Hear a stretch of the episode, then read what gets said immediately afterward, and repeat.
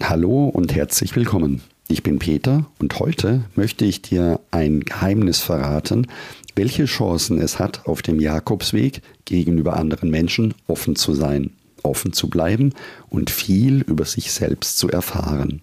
Viel Spaß in dieser Folge. Sollte dir meine Stimme heute etwas rauer vorkommen, dann hast du richtig gehört, denn ich bin etwas erkältet. Deswegen machen wir es kurz und steigen wir ein.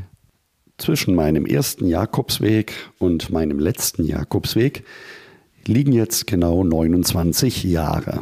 Und in diesen 29 Jahren habe ich auf dem Jakobsweg sehr viel erleben dürfen. Als ich vor vielen Jahren auf dem Camino Frances unterwegs war, hatte ich die Angewohnheit, mittags ein Mittagsschläfchen zu machen. Der Weg war ursprünglich, es gab noch kein Internet, die Infrastruktur war wenig ausgebaut, es gab Herbergen, in denen man übernachten konnte, aber nicht so wie heute. Und so hatte ich mittags immer ein kleines Nickerchen gemacht. Ich habe mich einfach unter einen Baum gelegt, entlang des Weges, auf der Wiese geschlafen, auf meinem Rucksack. Und es war mal wieder eines dieser Tage, wo ich eingeschlafen war.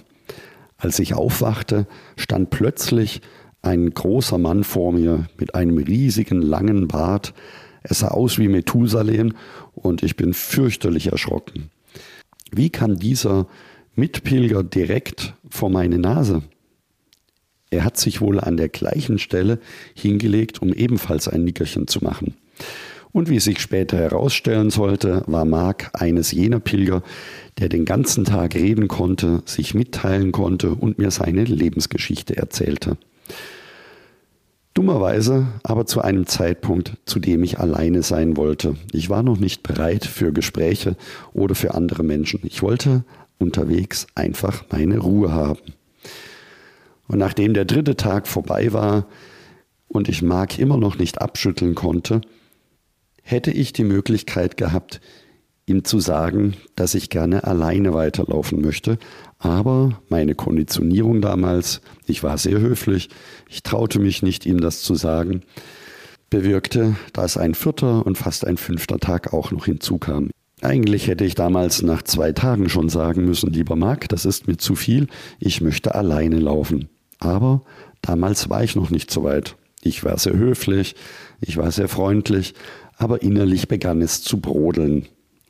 Und wie es so kommen musste, nach dem vierten Tag war es dann soweit. Eine Kleinigkeit hatte mein Fass zum Explodieren gebracht und traf Mark völlig unerwartet.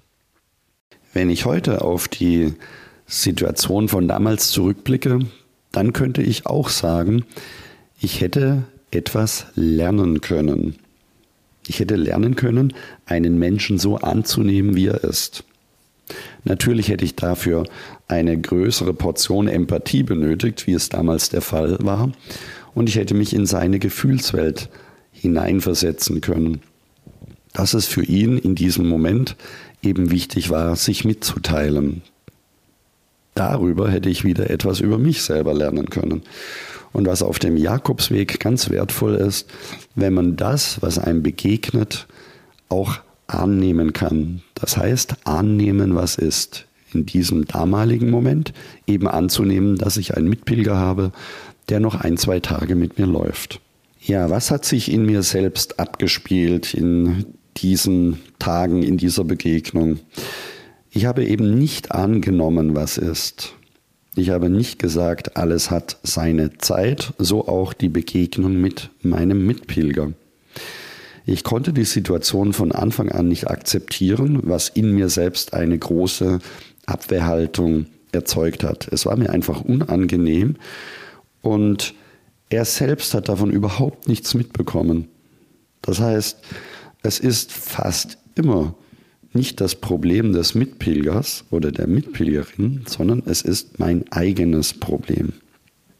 Solche Situationen kommen übrigens auf dem Jakobsweg häufiger vor, als man denkt. Und statt über mehrere Tage hinweg einen innerlichen Vulkan brodeln zu lassen, hätte diese Situation auch eine Chance für mich gehabt, nämlich das Verständnis zu entwickeln für den anderen und auch das Verständnis für die Situation. Das heißt, die Situation so annehmen, wie sie ist. Nichts geschieht umsonst.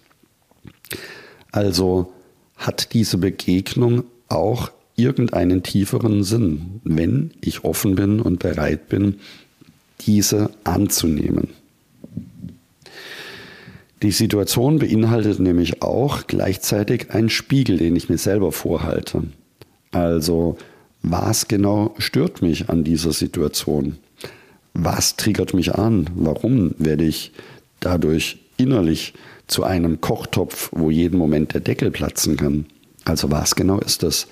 Und wenn man genauer hinschaut, dann ist das fast immer mein eigenes Problem und nicht das des Menschen, dem ich in dieser Situation begegnet bin. Diejenigen, die ich nicht leiden kann, die ich unterwegs treffe, sind in aller Regel auch meine besten Lehrer. Und indem ich andere Menschen freundlicher behandle, werde ich auch selbst mir gegenüber toleranter und gütiger. Das ist eine sehr wertvolle Übung, die du auf dem Camino immer dann machen kannst, wenn du auf solche Menschen triffst, von denen du vermeintlich Abstand halten möchtest, ohne genau zu wissen, warum eigentlich. Stattdessen würde ich dir empfehlen, auf das Positive deines Gegenübers zu schauen. Was also hat dieser Mensch an sich? Du könntest zum Beispiel in solchen Situationen ganz bewusst dein Gegenüber betrachten und schauen, was an diesem Menschen, was an dieser Person könntest du wertschätzen. Also genau das Gegenteil dessen, was der Mensch in dir auslöst, sondern ganz gezielt und ganz bewusst schauen, was an diesem Menschen ist so, dass ich ihm eine offene Wertschätzung gegenüber auch zeigen kann oder aussprechen kann. In meinem Fall mit meiner damaligen Begegnung wäre das zum Beispiel gewesen, ihn wertzuschätzen für seine Offenheit, dafür, dass er mir sein halbes Leben anvertraut, obwohl er mich überhaupt nicht kennt. Das lässt nicht nur dein Gegenüber wachsen, sondern du wirst auch eine gewisse Milde und eine gewisse Toleranz für dich selbst dadurch erfahren. Und wenn du solche Begegnungen öfters hast auf dem Camino, dann ist das vielleicht ein Hinweis deines, deines Weges, dass er dir helfen möchte, dich in solchen Situationen zu üben. Denn die Toleranz deines Gegenübers ist immer auch eine Toleranz gegenüber deinem eigenen Inneren. Gegenüber deinem eigenen inneren Selbst. Und wenn du Offenheit lernen möchtest, dann beginne am besten immer bei dir. Ich möchte dir zum Schluss eine kleine Übung mit auf den Weg geben. Entweder wenn du jetzt direkt auf dem Camino unterwegs bist, da kannst du das wunderbar üben, wenn du auf die nächsten Pilger triffst, oder auch zu Hause in deinem Alltag oder vielleicht sogar auch in deiner Berufswelt. Denn die Übung ist ohne weiteres auch am Arbeitsplatz möglich. Die Übung selbst. Heute ist dein Tag des Lächelns. Das heißt, wenn du morgens aufstehst, schenke dir selbst ein Lächeln, indem du nach dem Aufstehen in den Spiegel schaust. Damit meine ich nicht kurz in den Spiegel schauen, das Wasser über das Gesicht zu streifen und dann weiterzumachen, sondern ich meine damit, lächle dich selbst morgens eine komplette Minute lang an. Und schau, was das mit dir macht. Schenke anschließend heute dir selbst und den Menschen, denen du begegnest, so oft wie möglich ein Lächeln. Und dann beobachte, was hat dein Lächeln bewirkt bei dir selbst und was hat dein Lächeln bei deinem Gegenüber bewirkt. Das ist eine herrliche Übung, zu lernen, Menschen so anzunehmen, wie sie sind. Schenke ihnen, den anderen also, deine Offenheit.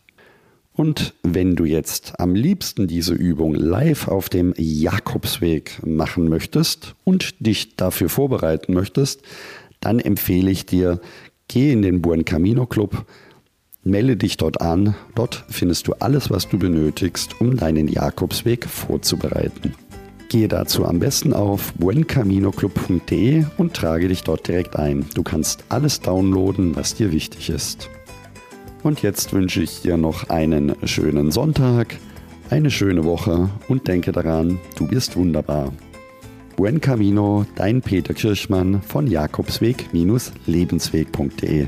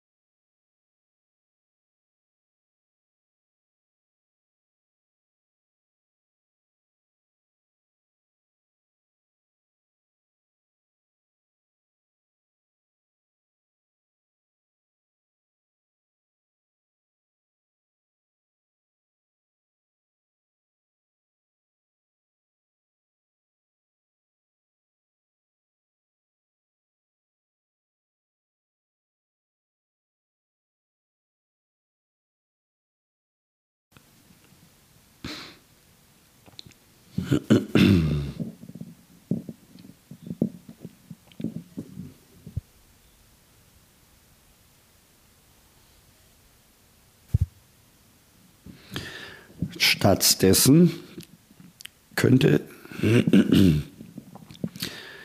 du kannst zum Beispiel in so einer Situation auch auf dein Gegenüber schauen und ihn bewusst so wahrnehmen, wie er ist und offen wertschätzen für das. Du könntest also auch auf dein Gegenüber schauen, was er Positives in dir auslöst. Oder ihn bewusst wahrnehmen und offen wertschätzen für etwas.